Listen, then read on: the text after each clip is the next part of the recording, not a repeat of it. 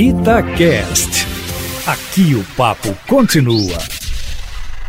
Dado interessante acaba de ser divulgado pelo Monitor da Violência, iniciativa que congrega o site G1, o Núcleo de Estudos da Violência da USP e o Fórum Brasileiro de Segurança Pública. Diz respeito à diminuição da população prisional no Brasil no período da pandemia. Em fevereiro de 2020, o país tinha 709 mil detentos. Hoje são 687 mil, com redução de 22 mil presos. Ainda não sabemos as causas dessa redução do contingente de presos no país, mas entendo que dois fatores são os mais plausíveis. Em primeiro lugar, houve nítida redução da atividade criminosa nas cidades em função das medidas de isolamento social.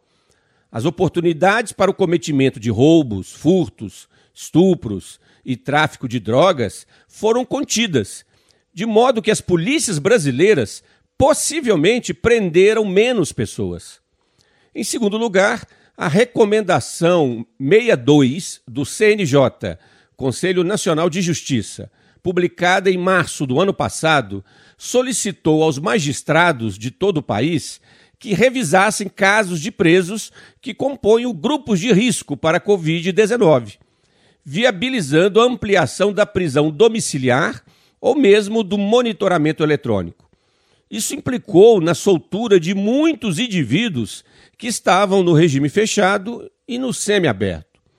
Ao contrário do que muita gente poderia imaginar, o fato do país aprisionar menos não teve como consequência a explosão da violência no cotidiano. Aconteceu exatamente o oposto, com destaque para os crimes contra o patrimônio.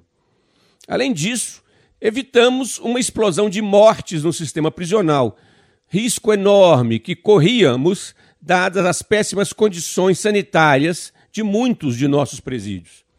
Mesmo assim, até o momento, 200 presos morreram de Covid-19 e outros 57 mil foram infectados, como também 237 servidores do sistema prisional morreram com a doença e 20 mil se contaminaram, conforme levantamento do Monitor da Violência. Esses dados são relevantes para refletirmos sobre os enormes desafios que ainda enfrentamos na gestão das nossas prisões. Não há dúvida de que permanecemos como um dos países que mais aprisiona no mundo, em termos absolutos, atrás somente dos Estados Unidos e da China.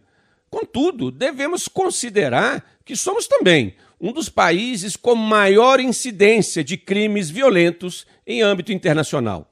Em suma, ouvintes da Itatiaia, tarefa primordial da segurança pública no Brasil é a profissionalização da gestão prisional. Luiz Flávio Sapori para a Rádio Itatiaia.